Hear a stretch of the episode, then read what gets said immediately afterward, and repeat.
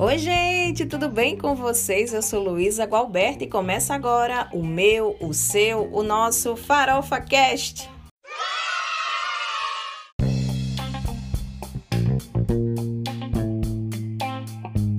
Já me segue lá no Instagram para não perder as novidades. Tem muita dica e receita rolando por lá, viu? Não vai perder, olha o que eu tô dizendo. Hoje o nosso podcast está assim diferente. Vamos dar início a um novo projeto por aqui. A partir desta semana lanço o quadro Truques e Quebra-Galhos. Uma vez por mês vou compartilhar aquelas diquinhas, sabe, de cozinha que fazem toda a diferença.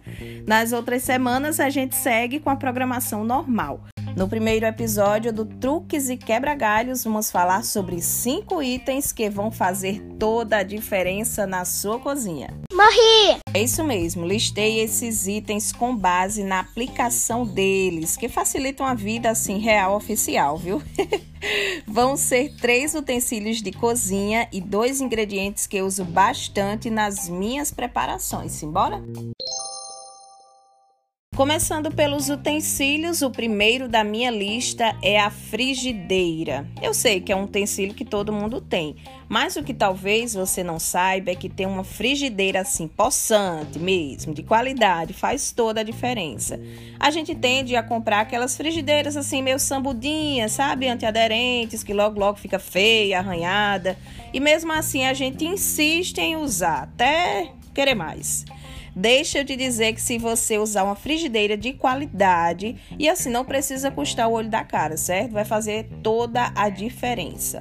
As minhas preferidas são de antiaderente, agora com um antiaderente bom, que vai durar e ser aquela parceiraça sua na cozinha, aquela panela coringa, sabe? Vale a pena total ir juntando um dinheirinho todo mês e investir em uma assim.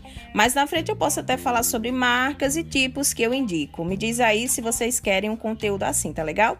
O segundo utensílio que listo aqui é a secadora de folhas. Se você não tem, já lhe digo, não sabe o que está perdendo, viu? A secadora vai fazer você economizar, meu filho, minha filha. Com esse utensílio, você tem a possibilidade de secar suas folhas e, consequentemente, elas vão durar mais e você não vai precisar ficar comprando aí desnecessariamente, porque as suas folhas vão ficar murchas. O preço da secadora é sempre em conta. Ela é de plástico e dura horrores. Sabe quando você pega aquela receita maravilhosa e quando você vê a lista de ingredientes, não sabe o que é um oitavo de xícara de chá, por exemplo? Criatura, cresça e apareça e compre um conjunto de medidores. É a oitava maravilha da cozinha. Você nunca mais vai ficar na dúvida se colocou a quantidade correta de ingredientes. Vem em todos os tamanhos de xícaras possíveis, inclusive também tem medidores de colheres, certo? Em qualquer sacolão desses da vida, vida que vendem utensílios domésticos, vocês vão encontrar e o preço sempre é maravilhoso. Saindo dos utensílios e entrando agora nos ingredientes que você deve ter na cozinha, minha primeira dica é a aveia. Quem me acompanha no Instagram já sabe que em boa parte das minhas preparações uso aveia, e aqui não importa o tipo, certo? Pode ser flocos, flocos finos, farelo, farinha.